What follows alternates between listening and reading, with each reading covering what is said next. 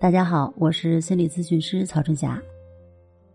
今天呢，我们接着来聊一聊焦虑的话题。在日常生活中，我们应该如何避免陷入焦虑？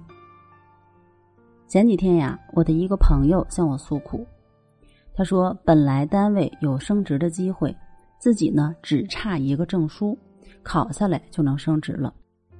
可惜的是，他现在的状态真的是什么书都看不下去，连小说都吸引不了自己。更别说看那些考试用的书了。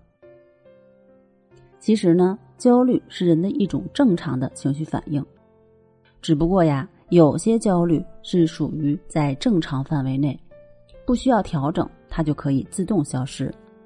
那么有些焦虑呢，则超出了这种正常的范围，是需要调整的。如果你把一些正常出现的焦虑误认为，哎，它是不正常的，那么由此引发更多的情绪反应，使本来并不需要介入的焦虑变成了需要人为干预的焦虑，那这样的话就真的是有点冤枉了。以下这三个方面是容易让人产生焦虑的，那么正确看待它，我们就可以避免入坑。是哪三方面呢？第一个方面呀，就是对未知的恐惧。对于未知的恐惧，尤其是我们没有办法预知的结果，容易让人产生焦虑。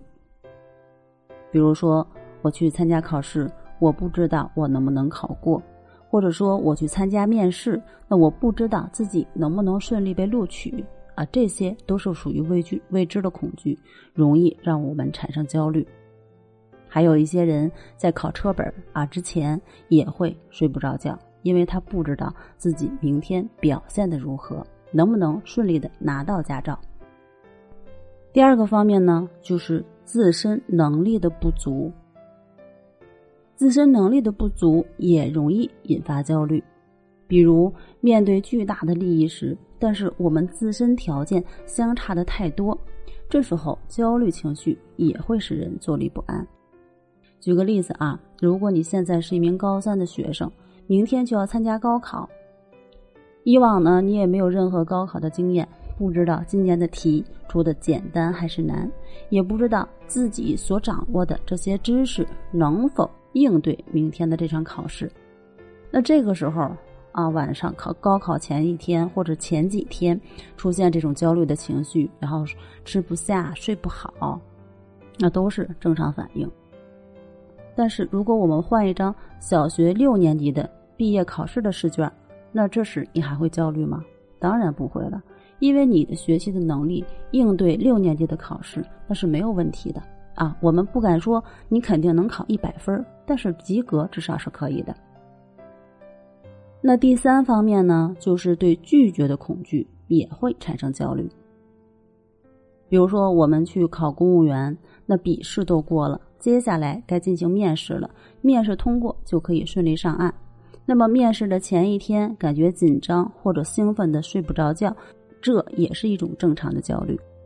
那以上三种容易让人产生焦虑的情况，那我们需要正确的去看待它，就可以避免掉入焦虑的陷阱。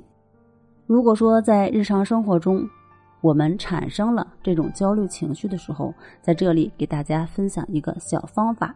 就是观呼吸的练习，这个方法非常简单，人人都可以学会。简单来说，就是当你感觉焦虑的时候，把你的注意力从焦虑的情绪中拉回到自己鼻孔处的呼吸进出上，也就是去观察自己的呼吸。不要与那些负面的想法去纠缠，也不要找一个理由去说服自己，不要紧张，不要担心。啊，你只需要去简简单单的去感觉自己的呼吸，不管是呼吸是快的还是慢的，是急促的还是均匀的都没有关系。这个是你观察到的结果，不要人为的去调整它或者去控制呼吸的节奏。当我们不与那些想法去做纠缠，只是把注意力放在呼吸上的时候。慢慢的，你就会发现，你的心会一点一点平复下来，那焦虑的情绪也会减弱，直到最后消失。好了，今天的内容我们就分享到这儿，嗯，那我们下期节目再见。